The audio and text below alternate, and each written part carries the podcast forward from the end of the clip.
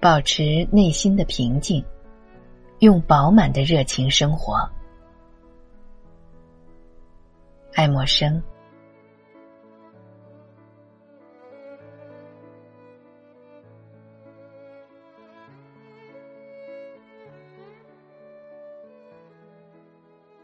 用饱满的热情生活。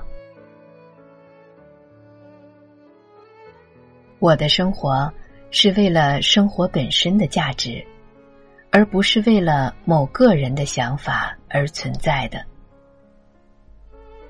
在这个世界上，顺从于别人的意志是容易的；在离群所居时，顺从于自己的本性来生活，确实很不容易的。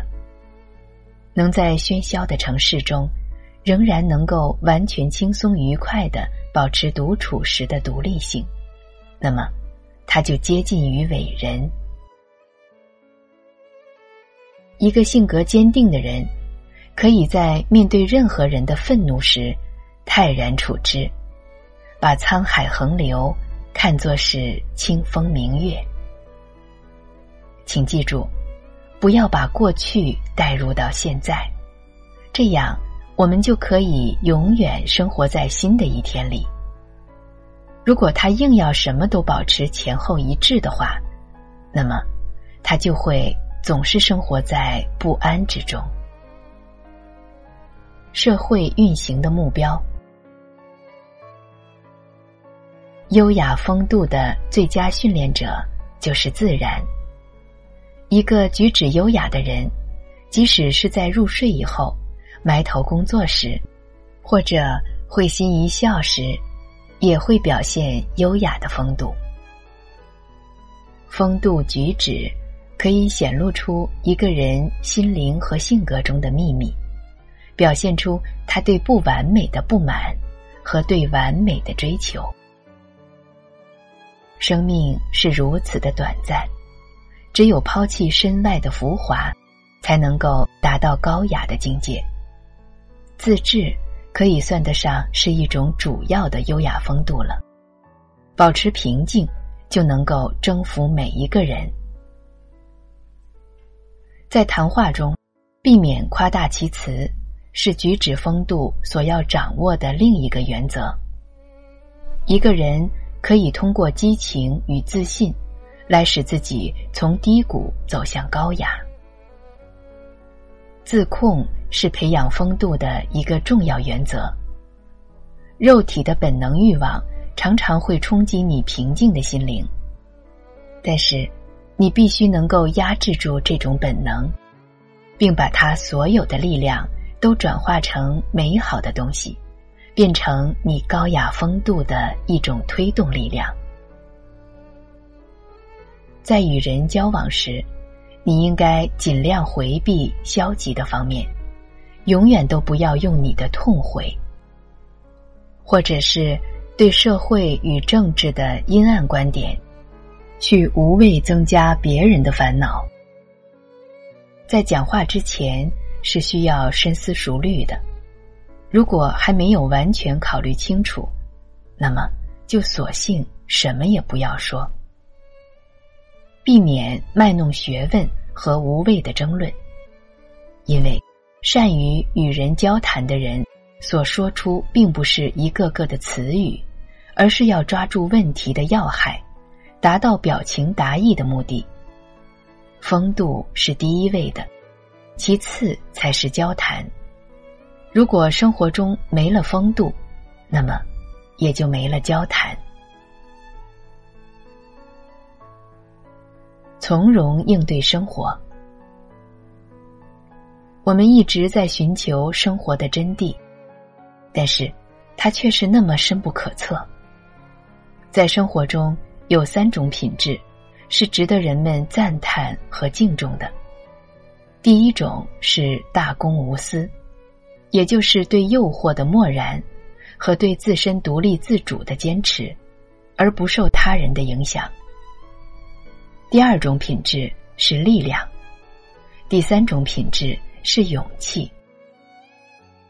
有勇气的人不会产生恐惧，他们会在逆境的激励下释放出积蓄已久的能量，去收获成功的喜悦，迎接宁静和丰收。如果想获得自由，那么就必须首先拥有道德。追求伟大，人们避开自己的经验，只是在错误的记述他人想当然的经验，却迷失了他们自己。人们会很自然的喜爱某些能够激发他们崇敬和赞美之情的书籍或人物，也就是说，从别人身上索取的越多，那么就会越伟大。在英国古代的判断标准是：当一个社会处在学识浅薄的时期，人们会宽恕一个有丰富知识的罪犯，因为在这个世界上很难找到十全十美的伟人。人类因为拥有了道德和知识而变得高贵。关于恶的随想。恶也有他善的一面。普鲁塔克十分肯定的说：“正是因为亚历山大大帝大军的挺进所带来的战争，才将希腊文明、语言以及艺术引进了野蛮的东方。万事万物都有某种自我校正的趋势。大自然是一个统一的对立体，它依赖事物。”彼此间相生相克的法则，来对秩序的稳定进行维系。这个世上没有哪一个人没有受惠于他自己的弱点。莎士比亚说：“最优秀的人是因他们的缺点造就的。有着缺点与激情之人，才是最好的可造之才。”透视精神法则，只有那些受到一定限制的人，才会在他所经历过的苦难中得到锻造与磨练。礼貌是为了有利于生活提出障碍，带给人们以纯洁的活力，他们都是有利于我们进行交往和交流的交际。是尊重那些有利于人的团结的一切东西。喜欢是度和分寸。爱美，主要就是爱那种分寸和协调。人只是自然万物中间非常渺小的一个东西，然而通过他的面部表情所辐射出来的道德品质，却使他具有威严。财富的价值，只有那些能够充分利用事物的价值，发挥自己特长的人，才能够成为真正富有的人。生活中，单靠节俭和节制是不能够完全解决实质性问题的，而是要通过自身力量的增强。来感受成长与成熟的快乐，体验那种生命的活力，以及由此带来的愉悦。我们已经踏上了一条通往最高精神境界的光明大道，而不只是做一个守财奴。不要回避弱点，其实。我们的力量源泉就是我们自己的弱点。责备永远比表扬安全的多。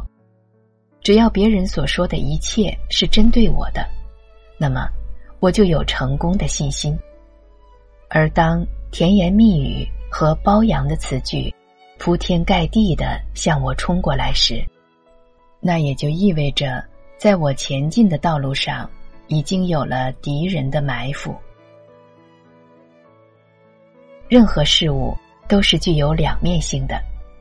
如果我赢得任何好处，我就必须付出相应的价值。如果我丧失某种利益，那么就会从另外的地方得到补偿。